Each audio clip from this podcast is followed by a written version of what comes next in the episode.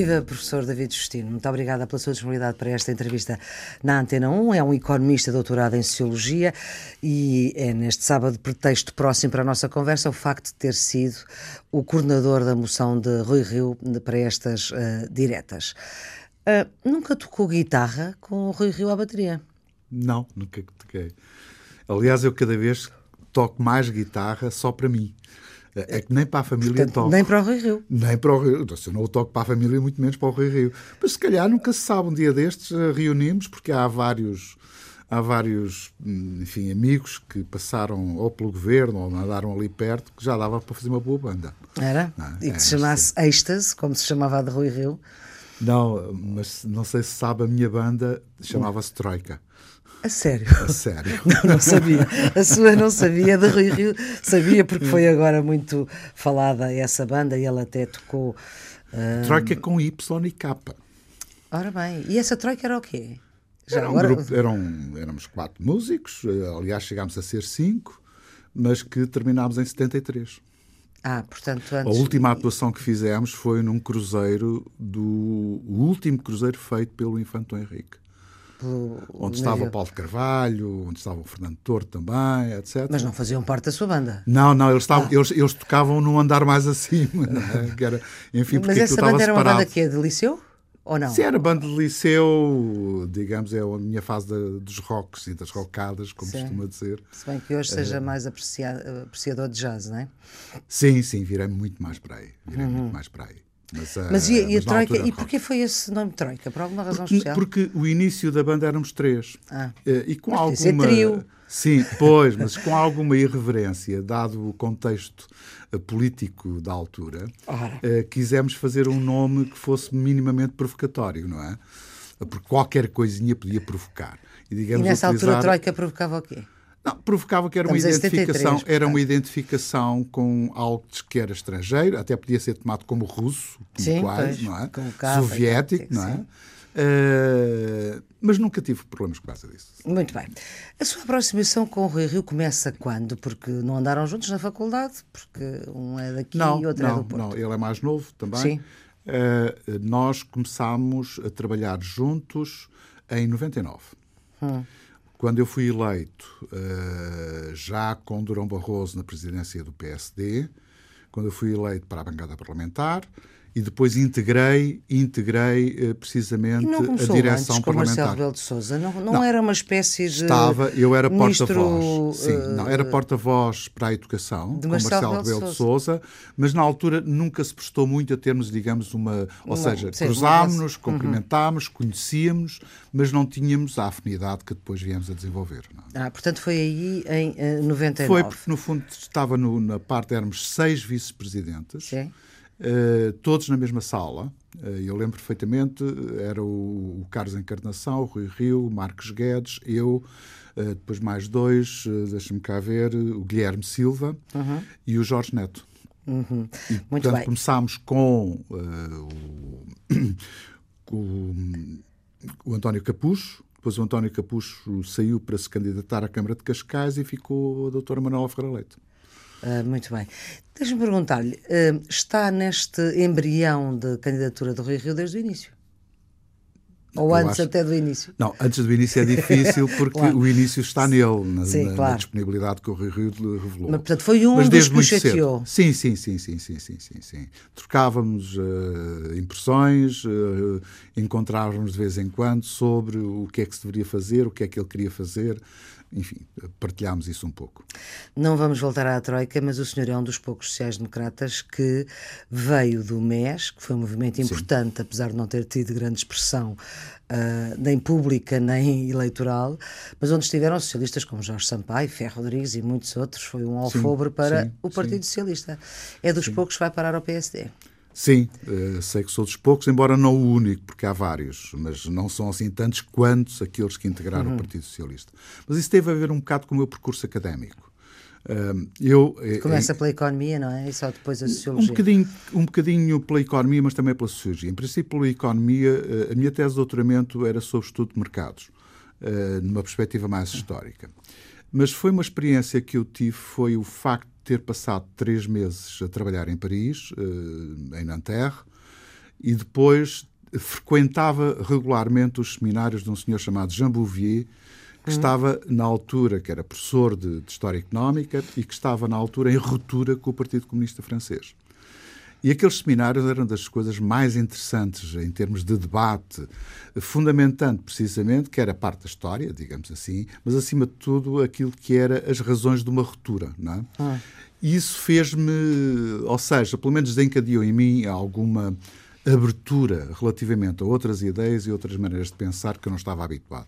Quer dizer, vinha, vinha de um contexto, não obstante ser de esquerda, uh, estava muito arrumadinho, não é? Uhum. Uh, e fui para um contexto em que a desarrumação era, era, era maior.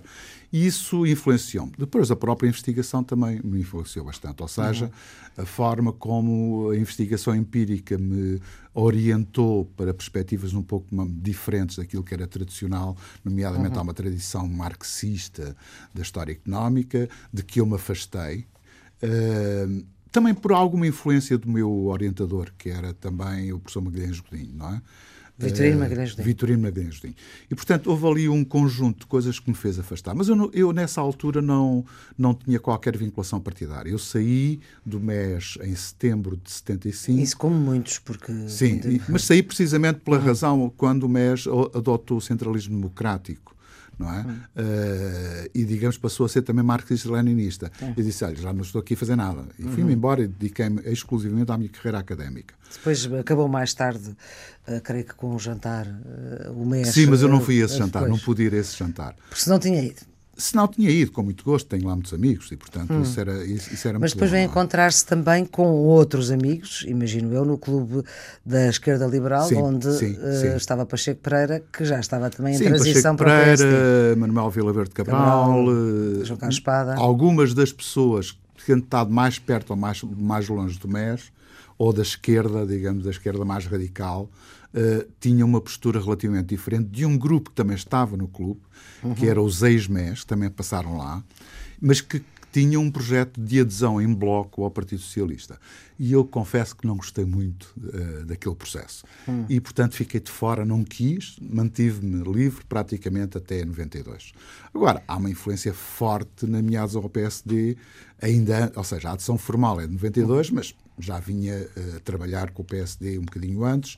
Uh, tem a ver com a influência de Cavaco Silva sobre, digamos, a, a política nacional e assim. Foi o seu mentor, digamos assim? Não, eh, não foi mentor porque não tínhamos contacto. Ele tinha sido meu professor quando ele tinha estado em Económicas e não nos voltámos a encontrar praticamente até às presidenciais, apenas um, digamos, um contacto esporádico, muito Sim. pontual.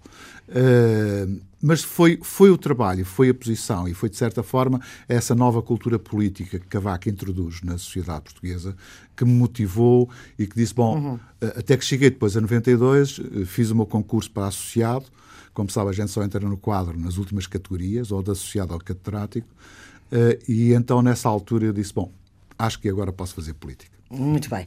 Ainda só para terminar brevemente, para se perceber quem é que é, porque também é, é dado, a empresa tem-no dado como mentor da, da, da, moção de Rui Rio, enfim, há outros, há outros escritos que dizem que é o coordenador, um, mas só para se perceber, já dissemos aqui que se manteve como Ministro Sombra Durão Barroso, depois foi Ministro da Educação, foi Presidente do Conselho Nacional de Educação e cá está assessor de Cavaco Silva para as áreas sociais, e foi também o ponta de lança do presidente numa das eh, naquela tentativa uh, de governo de salvação nacional uh, nos idos parecem já tão longínquos é. 2013 e não Exatamente. foi assim há tanto tempo quanto isso e teria sido possível se houvesse vontade que era haver um governo PSD PS Passos Coelho António José Seguro não seria não seria necessariamente um governo mas seria um entendimento mínimo para uma situação de salvação nacional que, que se impunha. Ou seja, não só da, o governo do irrevogável em vigor, de Paulo exatamente, e da demissão de Vítor Gaspar. Exatamente. Nesse contexto, uhum. estava numa situação crítica. Não é? Sim, uh, e digamos, a iniciativa do Presidente foi precisamente tentar encontrar uma plataforma de convergência mínima e de compromisso que era o termo que ele utilizava, precisamente para que se pudesse encontrar soluções para a situação que se estava a viver.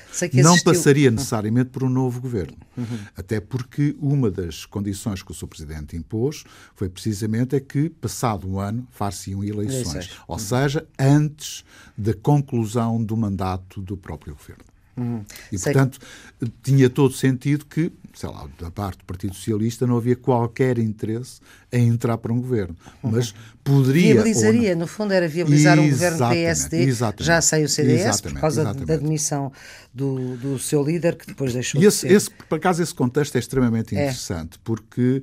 Uh, Eu sei que tem um caderninho, porque assistiu a tudo. Sim. Uh, e era, era uma espécie de silent partner, portanto estava, ou, Quase. Uh, portanto, estava Quase. lá caladinho Quase. e só tomava notas. Tomava notas e ia falando durante os intervalos. Não, eu geralmente nas negociações não, eu não entrava, tirando duas ou três situações eu contei, tentei fazer de facilitador, não é? Hum. Uh, mas depois, obviamente, fora, digamos, quando estávamos fora da mesa, nos pequenos intervalos que fazíamos, falava fundamentalmente com o Alberto Martins, falava com, com, com o Carlos Moedas, falava com o Jorge Moreira da Silva, enfim, que aqueles que no fundo estavam do, que eram outro lado. Mas uma das coisas que disse nessa altura era que a forma como se discutiram os temas e, sobretudo, como se encontrou um ponto de redução daquela carga da austeridade, se houvesse vontade, teria sido possível. Uh, nunca soubemos como é que qual foi esse ponto daquela carga de uh, redução da austeridade. Vamos ver. Uh, nós estávamos a trabalhar e passámos algum tempo com isso sobre, uh, digamos, aquilo que o governo identificava como uh, um conjunto de reduções que para o Partido Socialista eram inadmissíveis ou inaceitáveis. Uhum. Reduções, quer dizer, cortes. Reduções, cortes. Uhum. e começou-se por falar em cerca de 4,5 mil milhões. Uhum. Uh... Sim, isso falou-se, isso era o número, mas depois era em quê? Sim, essa, essa foi, esse, foi esse trabalho, foi esse pois, trabalho que foi é... feito. Mas chegámos, conseguimos chegar a uma, uh, digamos, a um valor que estava entre 2 mil e 2,25 mil milhões. Hum. Uh, eu lembro Até perfeitamente disso, desse, desse uhum. praticamente metade uhum. desse, desse valor. e o problema ali era que era possível, quer dizer, a, a sensação com que eu fiquei é de que é possível. Hum. O problema é saber agora, já não depende dos negociadores, depende dos líderes. Uhum. E aí, claramente, percebemos uh, que uh, tinha que ser o Presidente, uh, digamos, a, a, tomar a iniciativa, numa sexta-feira, digamos assim, no final, não é? O Presidente da República. Sim, a falar com os dois líderes. E aí, eu acho que o professor Cavaco Silva vai contar isso no próximo volume uhum. das suas memórias e, portanto, não quer antecipar, porque é, ele é que tem a documentação toda, não sou eu. Eu tenho apontamentos. Todos os relatórios que fiz, ele está na posse deles. Uh, mas aquilo que, que, é interessante era que era possível fazê-lo. Uhum. Em segundo lugar, havia uma, uma situação de fragilidade política uh, da parte do Partido Socialista. E eu compreendo isso perfeitamente, quer dizer, nomeadamente sabemos das muitas pressões que houve internamente. Não havia junto... fragilidade política também da parte de. Não, fragilidade PSD? política. Não, não, não era do PSD, era do, era, era do, do, governo. governo era exatamente. do governo, porque a situação que tinha sido criada tinha uhum. sido. Mas quer dizer, mas há uma diferença entre claro, estar no poder no, e não, não estar, estar, e estar fora do poder. Uhum. E isso diz tudo relativamente à Sim, disponibilidade. Sim, o Partido, Socialista também não queria aquela, aquele entendimento. Ou seja, eu não diria que era o Partido Socialista, diria que eram setores muito fortes entre Partido Socialista, que depois se vieram a expressar e, de certa forma, digamos, aquilo que poderia contrariar a estratégia que alguns dos grupos dentro do Partido Socialista tinham esboçado. Eu estou a perguntar isto tudo, não é só por ter, de facto, interesse sobre esse período da história de, de Portugal recente, mas que parece já ser muito antiga, é para saber se daí há alguma. se pode retirar alguma vantagem para os tempos de hoje. Ou seja, do, dos, da, daquilo que se conversou, há alguma coisa que possa uh, Rui Rio hoje aproveitar como líder do maior partido português? Eu julgo maior partido nas legislativas, segundo diferentes. nas autárquicas. Os contextos são diferentes. Embora uh, nós partimos sempre de uma, uma, situação, eu prefiro pensar uh, de forma às vezes pessimista hum. para poder, para não me iludir, digamos assim, do que estar a pensar de forma otimista e depois, uh, digamos que a desilusão é maior mas que tem a ver com o seguinte: uh, tem a ver muitas vezes com a própria natureza e a composição e a lógica interna de cada, de cada um dos três partidos. Dois que estavam no governo uhum. e um que estava na oposição. E aquilo que a história política diz é que, tirando casos pontuais, nomeadamente relativamente à revisão constitucional, em que foi possível chegar a entendimentos entre PSD e uh, PS, envolvendo também o CDS, como é natural, uh, o Partido Socialista geralmente só faz acordos, quer sejam mais pontuais ou mais alargados, uh, quando está no poder. não há conhecimento de acordos significativos sobre questões estruturantes e de reformas estruturantes quando o Partido Socialista está na oposição.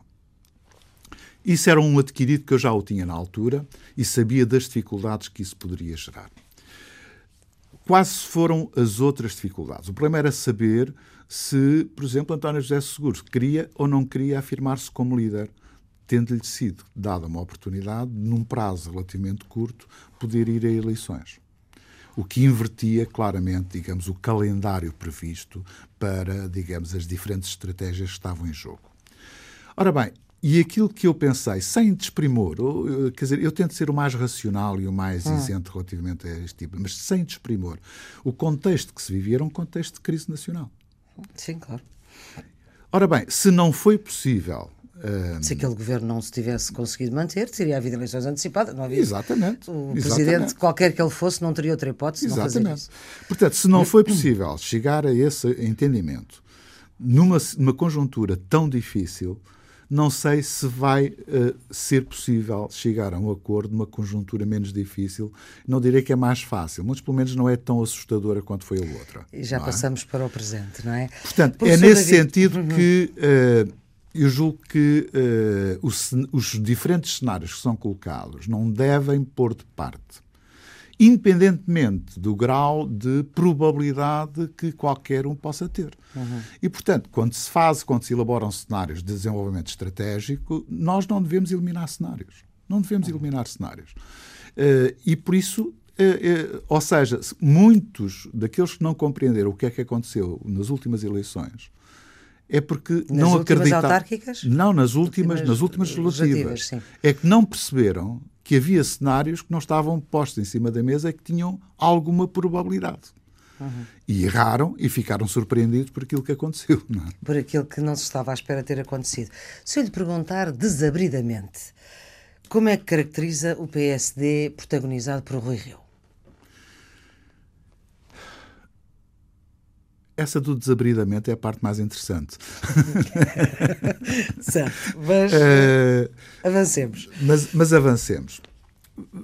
Porquê, então, e porquê é que é mais interessante? Porque é mais interessante porque nós estamos a trabalhar sobre uh, uma uma, um, uma, enfim, é um uma cenário, característica é um do Rio Rio, é um ser cenário. desabrido.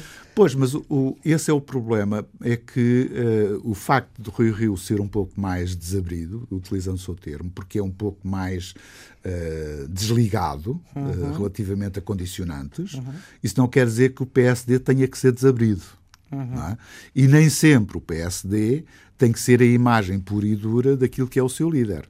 O líder é, acima de tudo, um coordenador de identidades e de uh, culturas políticas que coexistem dentro da mesma organização. Uh, mas com o seu lado racional, neste momento. Com o seu lado o, racional. Com, não, mas com o seu, o seu ah, David, o ah. David Justino.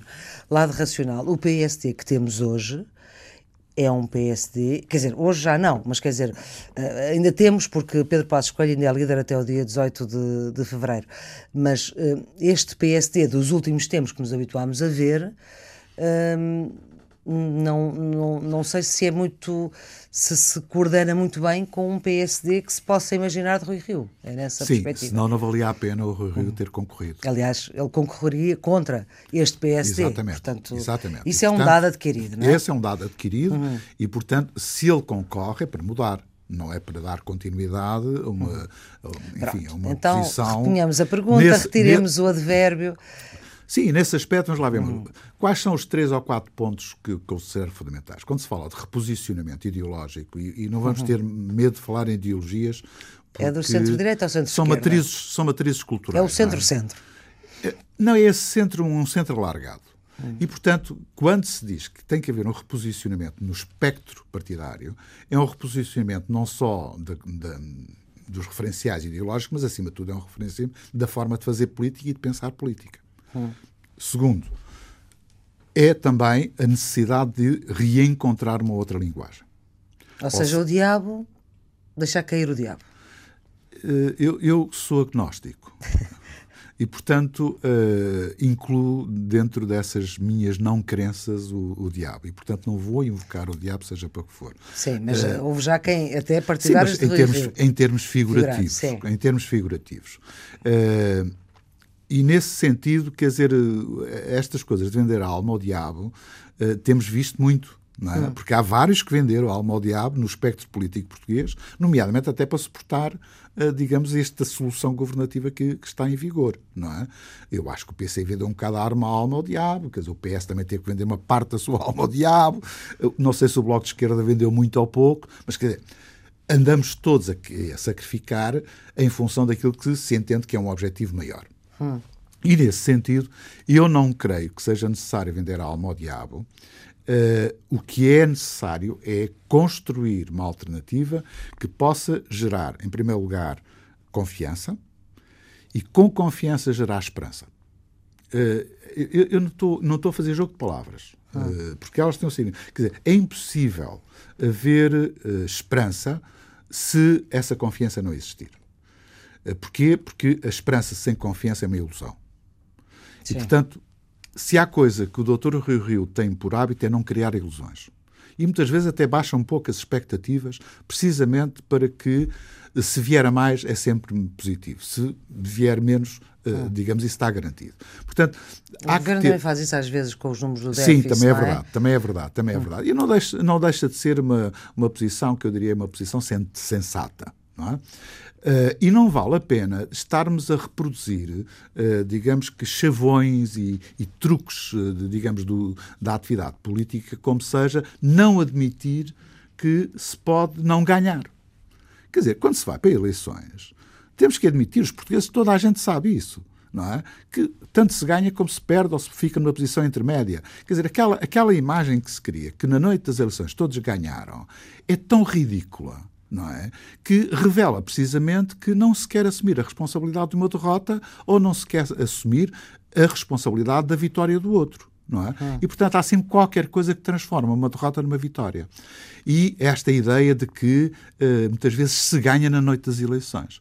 Quer dizer, é a coisa mais irracional que existe. Andamos a enganar todos uns aos outros. Em 2015 ganhou-se na noite das eleições, mas depois não se ganhou no resto. Claro. Uh, por não, exemplo. Portanto, há, há, há, que, há que ser. Uh, a política só tem sentido quando existir uh, ambição, quando existir esperança, mas que isso não conduza a iludir a própria situação que se está a viver. E uh, muitas vezes a atividade política e o discurso político têm essa capacidade de criar ilusão. E eu prefiro criar esperança do que andar a criar ilusões, porque depois pagam-se caro eu não ia já aí, mas já colocou a questão. Pensa que Rui Rio vai conseguir manter-se líder uh, de um PSD que já viu passar em 43 anos 17 líderes. Uh, Rui Rio é o 18 Se perder as relativas em 2019 ou então se viabilizar, enfim, de qualquer forma, um governo socialista que não tenha maioria para se sustentar oh, Flor, por próprio? Eu, eu, eu, eu respondo-lhe dizendo-lhe que a moção que foi que eu tive a responsabilidade de coordenar e que de certa forma foi consensualizada entre várias pessoas, entre vários eh, contributos, não aponta exclusivamente para os próximos dois anos. Aquela moção está apontada para a próxima década. Aliás, penso que não há.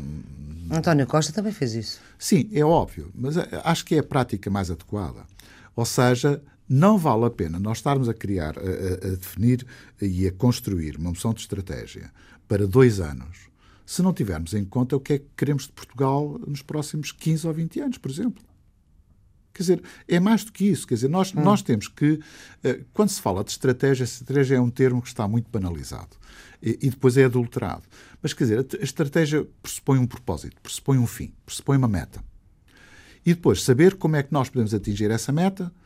A meta não é do Dr. Rio Rio nem do PSD. É uma meta para Portugal. E, portanto, que tipo de, de, país é que queremos daqui a 10, 15 ou 20 anos? É isto é que está em causa. Eu não quero dizer que a solução política que for encontrada nas próximas eleições seja uma solução para os próximos 15 ou 20 anos. Mal de nós claro. seria isso, até uhum. que não havia o problema da alternância.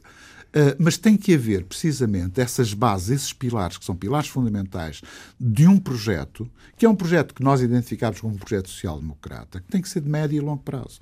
E depois, em função, mas, mas, em função disso. Destino, e o PSD está preparado para isso? Pois, mas a, o PSD está, eh, tem que estar sempre preparado para a inovação política e para, para as maneiras de pensar. Ou seja, para segurar um líder que perde? Por que não? E por que não? Eu sei que a história tem um peso, aliás, como eu tenho essa dimensão de historiador, é? uh, também sei o que é, mas não é nenhum determinismo. E, portanto, uh, se é necessário lutar contra aquilo que foi a história, luta-se contra isso. Quer dizer, não podemos estar condenados a uma espécie de determinismo político, dizer que quem perde tem que ser embora. Não necessariamente. Porquê? Porquê? Se a estratégia está bem construída, se o desempenho foi bom, porque os adversários também não têm mérito? Têm. Portanto, sinceramente, a estratégia que está montada não é só para dois anos, é para muito mais. Agora, formalmente, hum. formalmente, este líder é eleito por dois anos. Claro. Sim, é? até, até pelo Congresso, não é? Claro. Depois, no próximo Congresso, veremos, veremos como, uh, como se jogam as diferentes peças e, acima de tudo, saber não só o balanço do que se fez, mas acima de tudo o que se quer fazer. E em confronto daquilo que se quer fazer, nós poderemos então, os militantes sociais-democratas vão com certeza tomar uma decisão sobre o que é que querem do PSD. Mas, Agora, professor... esta situação de. Uh, e já foi bom, veja bem, o Dr. Passos Coelho teve seis anos à uhum. frente do PSD. E eu acho que Sim, mas quando, teve umas, mas quando teve umas eleições, as primeiras legislativas que disputou, ganhou. Sim, ganhou e sim, conseguiu sim, construir governo. Nas segundas, ganhou e não conseguiu construir governo. Sim, mas ouça, os cenários continuam a ser múltiplos. Hum. E, portanto, uh, esta ideia de que estamos condenados a repetir aquilo que foi o passado é uma ideia Acha que, que o Pedro Passos Coelho não teve a elasticidade de quando uh, uh, ganhou as últimas legislativas? Ele teve dificuldade em reconverter o discurso eh, nomeadamente os primeiros meses após, uh, digamos, a formação do governo. Não obstante ele ter, não sei se se lembra, mas chegou a enunciar de que é necessário o PSD tem que afirmar os seus ideais sociais democratas, Sim, etc. Enunciou só. Só que não conseguiu mudar o discurso, na minha opinião. Nem o discurso, nem os objetivos, nem a estratégia. E, portanto, e nessa o PS perspectiva... também não poderia acompanhar, se era assim, não é? Não, eu acho que o PS, nós temos no nosso quadro, se calhar é um diagnóstico que eu faço excessivamente duro, mas eh, nós estávamos a assistir a um processo de radicalização, quer no centro-esquerda, quer no centro-direita, que fazia um esvaziamento do centro, propriamente dito. E é esse esvaziamento que é necessário preencher. Hum. E nessa perspectiva. E esse esvaziamento preenchido pode não chegar para ganhar. Sim, mas também pode chegar para ganhar. Uhum. Estamos a falar de um eleitorado móvel, não é? Que tradicionalmente, uh, ora cai para um lado, ora cai para o outro, e tudo depende de saber uh, com quem, para quem é que devemos falar, privilegiadamente, porque temos de falar para o país inteiro, como é natural, mas uh, tem que haver setores que se possam sentir mais sensibilizados e, acima de tudo, mais mobilizáveis para um projeto mais interessante do que aquele que existe no atual governo. Mas, professor David Justino, era isso que há pouco me, nos explicou que queria dizer quando, uh, no debate que houve aqui, Antena 1 TSF, com os dois candidatos às diretas do PSD, o Dr. Rui Rio, a propósito da entrevista de Miguel Relvas ao público, onde dizia que hum, o próximo líder seria para dois anos, dizia: Bom, deixem-me ganhar e vão ver como as coisas são. Depois já não havia tempo naquela altura para, para poder esmiuçar, o que era aquilo. para esmiuçar aquela, aquela questão, mas uh, era isto que o Dr. Rui Rio queria dizer: é que a estratégia dele ultrapassa 2019. Bom, de acordo com aquilo que está na moção e de acordo com as conversas que tive com o Dr. Rui Rio, eh, é precisamente essa a leitura que se deve fazer. Hum. Seja, e não é, não e não é... é deitar fora estas pessoas que estão no partido. Porque não, foi muito lido assim. Não, não, não, não, não. não. Isso, isso é Ou seja, Miguel Relvas tem espaço no imagem, PSD de Rui Rio. É, essa é a velha imagem, uh, digamos, da vassourada. Hum. Isto não vai lá com vassouradas. E Rui Rio não vai fazer é, é, o que andou a ser feito em muitas situações uhum. e que o PSD destruiu-se a si próprio. Ou melhor, não se destruiu porque o PSD continua a ser uma força relativamente forte, não é? Uh, mas... Teve que lá pôr o relativamente. Não, é verdade. É verdade. Quer dizer, continua a ser o partido mais votado e com maior representação parlamentar. Sim. E, portanto, isso é inegável. Ganhou as últimas eleições, ainda que em coligação, ainda que nós não saibamos o que é que cabe ao CDS ou, e ao PSD. Eles dividiram assim, 89 Dividiram 18. assim e, portanto, aquilo que dá é que, para todos os efeitos, aquele bloco foi o bloco ganhador. E, portanto, não vale a pena nós estarmos também a iludir uh, essa, essa realidade. Agora, aquilo que eu digo é que é necessário unir. A prática tem revelado que qualquer novo líder precisa de unir o partido para se apresentar perante os eleitores e não consumir-se em conflitos internos. Uh, e nesse sentido. Todos têm lugar. Todos têm lugar. Não vai Agora, haver açoradas. É necessário também dizer o seguinte: unir para deixar ficar tudo na mesma não vale a pena. E unir para quem não quer ser unido também não vale a pena. Porque eh, eu costumo dizer que é uma relação bionívoca, não é? Ou seja, tem que haver da parte do líder essa vontade de unir e da parte dos que são liderados a vontade de integrar essa união, não é? Eh, agora, se não houver vontade, o que é que se pode fazer? É considerá-los como alguém que não quer ser unido e, portanto, quer ter um caminho próprio. E nós estaremos atentos a isso, como é natural. O que é isso, estar atento? A estar atento, estar atento em política é coligir toda a informação disponível para se fazer um diagnóstico adequado àquilo que existe. Agora, isto não vai Mas com vassouradas, não vai com vassouradas. Estar atento não é retirar pessoas. Claro, como é natural. Portanto, o PST que existe hoje. Hum. Uh, o, o PSD de Rui Rio não vai uh, Ouça, nós retirar... Não podemos, o, PSD, uh, o PSD não pode passar por um processo idêntico àquilo que aconteceu no finais dos anos 70, uh, que foi uma parte maioritária do grupo parlamentar passar para outro partido. Dizer, nem passa pela, Exatamente, uhum. foi esse o caso. Quer dizer, nem passa pela cabeça uma coisa dessas. Nem o PSD de hoje uh, pode dar-se a um luxo desses. Isso, quer dizer, isso era a destruição do partido. Isso, Agora, era a destruição do partido e, portanto, ninguém quer, qualquer militante social-democrata, Uh, não quer uh, uma situação dessas. Porque fragiliza e para o país ainda é pior, não é? Uhum. E, portanto, nessa perspectiva, uh, vamos ter essa postura de abrir, de, no fundo, envolver e responsabilizar os diferentes intervenientes. Agora, não podemos é, digamos que inverter estratégias de grupos e de pessoas que já estão de há muito definidas, já se percebeu isso há muito tempo. Uhum. Uh, Disseram-se várias coisas nesta campanha, entre elas que uh, uh, estava em causa a sobrevivência do partido. não, do... não está, não está, não está, não está. E não estava? Não está, não está, não está. De modo nenhum. De modo nenhum. e esta eleição demonstrou isso. Não obstante, bem, em primeiro lugar, vamos, vamos lá agora fazer aqui um, eh, um, um bocadinho o balanço uh, desta. Eu costumo dizer que após este ato eleitoral interno, não creio que haja feridas para sarar.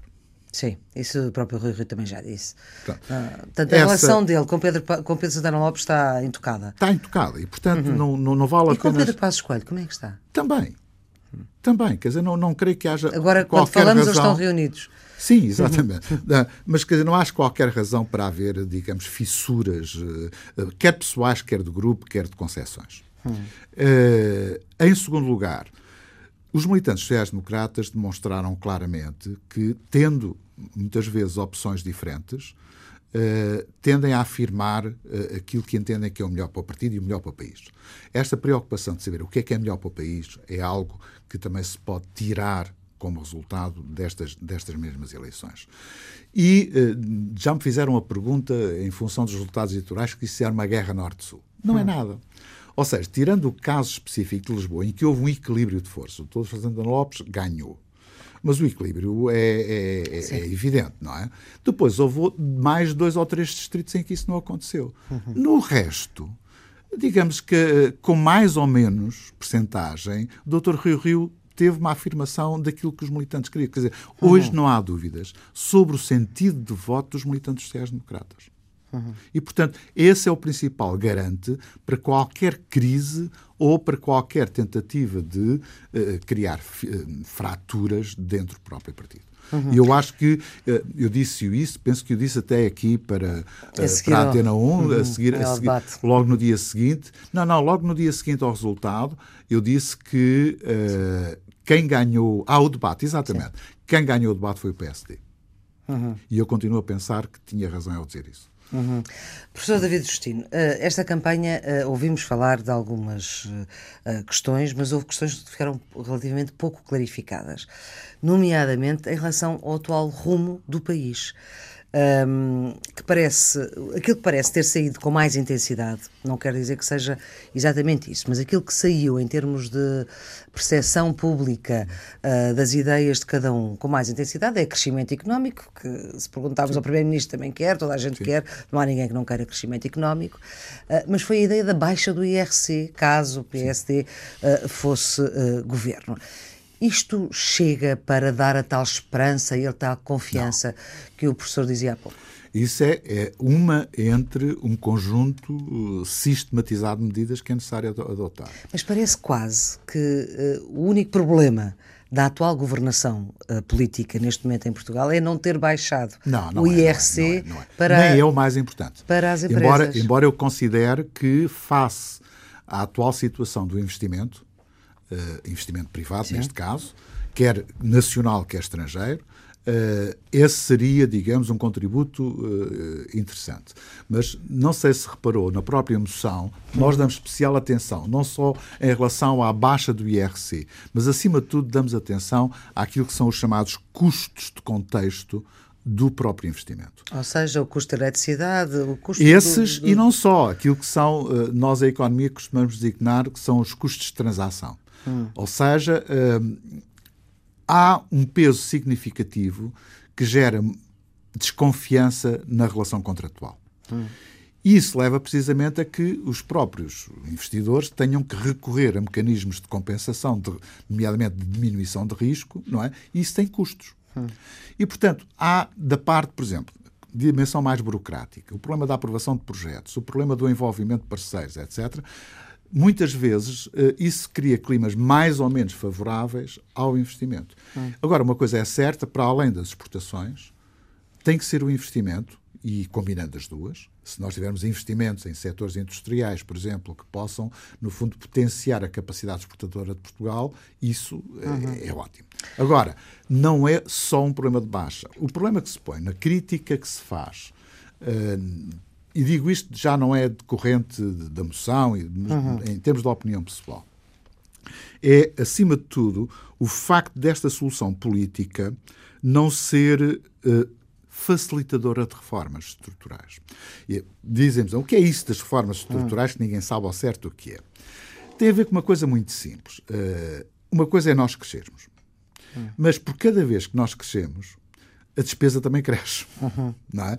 E, portanto, uh, isso leva a, precisamente em que nós temos mais uma política de remedeio não é? Uhum. e de gestão conjuntural, digamos, das finanças públicas, do que propriamente uma, uma, política de mudança estrutural. Ou seja, seria possível, quer com efeitos no déficit, quer com efeitos na dívida, seria possível desencadear um conjunto de ações que permitisse que, na verdade, a prazo, porque não uhum. tem efeito imediato, a prazo, essas reformas pudessem criar condições mais favoráveis a ter contas equilibradas. E, portanto, o que nós estamos aqui, se nós repararmos, uh, aquilo que são os parceiros do governo do Partido Socialista, quer o Bloco de Esquerda, quer o Partido Comunista, de cada vez que fazem uma reivindicação é para gastar mais dinheiro. E, digamos, o único entrave que existe é o Ministro das Finanças. Nem é mais ninguém. É o Ministro das Finanças. E o problema é saber se esta tensão, e hoje, hoje ouvi, já mais do que uma vez, e já, já tinha ouvido, que na verdade vejam lá se se entendem, é? como dizem alguns dirigentes sindicais, vejam lá se se entendem, porque sermos, queremos falar ao com o Ministro da Saúde e, e, não falamos com o Ministro das Finanças. Quer dizer, há aqui uhum. uma tensão que se está a gerar, precisamente que criaram-se expectativas e essas expectativas colidem com a política orçamental de, de, de reequilíbrio. Uhum. E, portanto, eu julgo que esta tensão vai aumentar. Porquê? Porque se está a fazer gestão de curto prazo. Se nós fizéssemos essa gestão de mais longo prazo, no sentido de introduzir um conjunto de alterações que identificadas na saúde, na educação, em, eh, enfim, nas, nas, nas, por exemplo, que é uma coisa fundamental, nas funções de soberania. É. Há claramente um desleixo relativamente a investimentos indispensáveis nas funções de soberania, quer na justiça, quer na segurança, eh, que eu julgo que podem dar maus resultados. Hum. Isto é, não é só o problema este, do investimento, não é só o problema do investimento público. Este terremoto dos incêndios não, não mudou um pouco as perspectivas aí? Não, porque eu ainda não vi claramente medidas de forma, ou pelo menos uma estratégia que visa alterar comportamento, com, completamente uhum. aquilo que é a gestão do território. Não vi, uhum. confesso que não vi. Mas, professor David Justino, deixe-me dar-lhe dois temas em uhum. que Rui Rio e António Costa são. Uh, já pensam isto ambos há algum tempo e até se encontram. Não digo que se encontrem em tudo, mas que se encontram. Um deles é a descentralização. Sim. Há um pacote de diplomas uh, no Parlamento que devia ter acontecido, devia ter sido votado até às autárquicas, não houve ambiente político para isso. Esta é uma reforma que dificilmente António Costa uh, consegue fazer à sua esquerda e está a contar com o PSD. Ainda a semana passada que o Ministro da Administração Interna dizia que estava moderadamente otimista com os dois candidatos à liderança do PSD, porque na altura eu não sabia quem é que ganhava por, por causa do seu passado autárquico, mas também há, há, há o caso da descentralização. Isto por um lado. E depois também há a reforma do sistema eleitoral, Sim. em que aí Uh, seguramente que Rui Rio e António Costa se entendem muito mais, pelo menos sobre as leis da lei eleitoral autárquica, até assinaram um documento comum. Vamos ao primeiro. E são reformas. Vamos ao primeiro. Peso. Aí poderá haver alguma convergência no que diz respeito ao objetivo uh, uhum. da descentralização. Sim. O problema não está no objetivo. O problema está no caminho a seguir para atingir esse objetivo. Tal como no caso das finanças públicas, não é o déficit equilibrado que divide os dois partidos, uhum. o governo, o Dr. António Costa e o Dr. Rui Rio. O que divide é a forma como devemos lá chegar. É? Uhum. E, portanto, tem mais a ver com o processo do que propriamente com o objetivo. Uh, e aí as divergências são grandes. Uhum. Mesmo em relação, mesmo em relação à, à descentralização, uh, a nossa principal prioridade é uma descentralização com reforço do poder dos municípios uhum. e não de não sei quantas estruturas intermédias.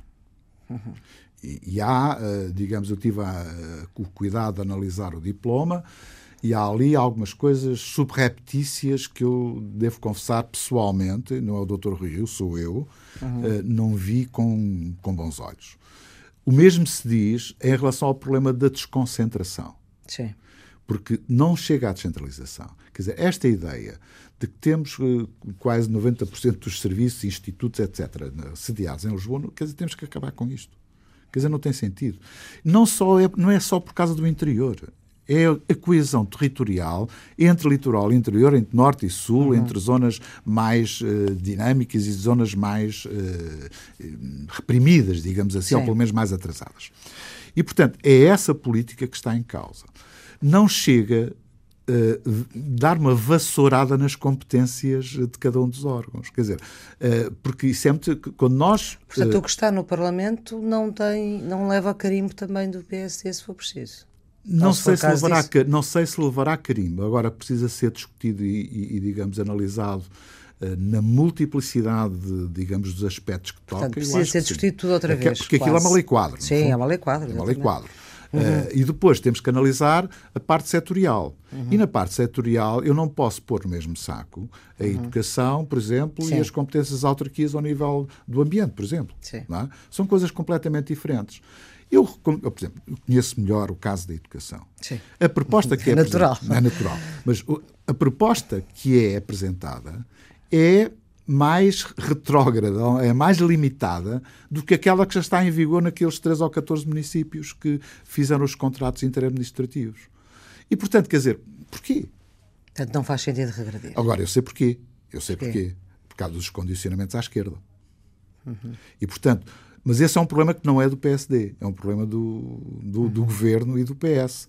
É saber como é que consegue gerir, não é?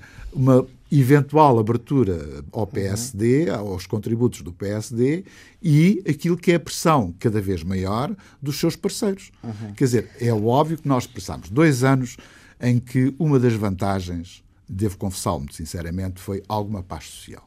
Uhum. Mas, pelos vistos, parece que acabou. E como é que se vai gerir isto? Uhum. Uh, e essa tensão temos que a perceber muito bem para saber qual, qual vai ser o seu futuro, quer dizer, o que é que vai acontecer. Vai haver um acumular de tensão ou não vai haver? Portanto, ouça. Uh, é um acumular de tensão até quando? E até como? Exatamente. E como é que, e com preço? e como é que se liberta? Nestas coisas é, é, saber, para aliviar a tensão, quanto é que custa e quem paga. Uhum. Estamos mesmo já na nossa reta final. Uh, sobre a recandida, eventual recandidatura de Marcelo Rebelo de Sousa, Rui Rio disse aqui, bom, se, se, se, se fosse uma questão da manhã, com Sim. certeza que teria o meu apoio. Mas como há de ser ainda mais, mais para lá, logo se vê. Uh, Marcelo Rebelo de Sousa já disse que é preciso uma oposição forte e que espera Sim. uma oposição forte. Uh, como é que vai ser essa relação? Eles conhecem-se bem. Eu julgo que tem todas as condições para ser uma relação institucional eu de, de elevado potencial. Falar bem depressa, eh, ou seja, eh, ao contrário do que se possa parecer, quer dizer, as pessoas depois se centram muito nas questões pessoais, nas histórias, que nem, às vezes a maior parte das pessoas nem, nem as conhecem. Conhece, é que nem as conhecem, não é? E eu sei que, na verdade, não obstante a saída do Dr. Rui Rio de secretário-geral, quando o professor Marcelo era. era quer dizer, foi uma saída cordata, claro. uh, em que as relações se mantiveram também cordatas e respeitosas. Isso é uhum. o mais importante de tudo. Agora, o problema que se põe agora não é uma relação pessoal, é uma relação institucional. Sim, exatamente. E nessa relação institucional há todas as vantagens para que uh, se possa olhar para o papel do Presidente da República como um papel de um facilitador e um construtor de soluções. E nessa perspectiva, da parte do PSD, terá sempre o apoio. Mas com um bocadinho mais recato. Eu gostava que ele fosse um bocadinho mais recatado. Não, mas isso é um problema do, do Sr. Presidente da República, não é do Dr. Rui Rio. Sim. Ah, mas, já mas isso é, aí é que está a dimensão pessoal. Se calhar, se o Dr. Rio fosse Presidente da República, seria um pouco mais recatado. É? mas o, o, professor Marcelo Rebelo de Sousa é como é, Sr. Presidente, é como é, tem aquele estilo e com bons resultados. E, portanto, quer dizer, eh, há que saber respeitar isso. Não. É? Estas conversas acabam com uma música. Voltou aos seus tempos do rock. Quase. Se puder. Quase. Mas, quer dizer, perante o seu desafio de escolher uma música para um tema que eu já sabia qual era, e eu escolhi precisamente o The River, do, do Bruce Springsteen. Uh, e vai querer saber porquê. Claro. Porque, primeiro, porque é uma, das, é, é uma das músicas mais interessantes na carreira do, já do, Bruce, do Bruce Springsteen. Em segundo lugar, porque conta uma história giríssima, bonita, no sentido de dizer que, que se abandona à pobreza, abandona-se para ir descobrir. Quer dizer, há ali, um, há ali um fator em torno do rio, não é? Que uhum. corre, e das margens daquele rio, das margens verdes do vale, há ali um projeto de esperança, não é? Uhum. Uh, e eu pensei que seria perfeitamente adequado. adequado e o facto de se chamar The River, ou seja, o rio, não, o rio. Não, não, tem nada a ver. Não, não nada, tem nada a ver, com certeza. Muito obrigada, nada, professor David Justino. Um As operações multimédia desta entrevista foram de Rita Fernandes, cuidados técnicos de José Silva, a produção de Carla Pinto, há sempre, está sempre disponível em podcast esta entrevista. Ouvimos agora o refrão da música escolhida por David Justino, também em rtp.pt. Tenham um bom fim de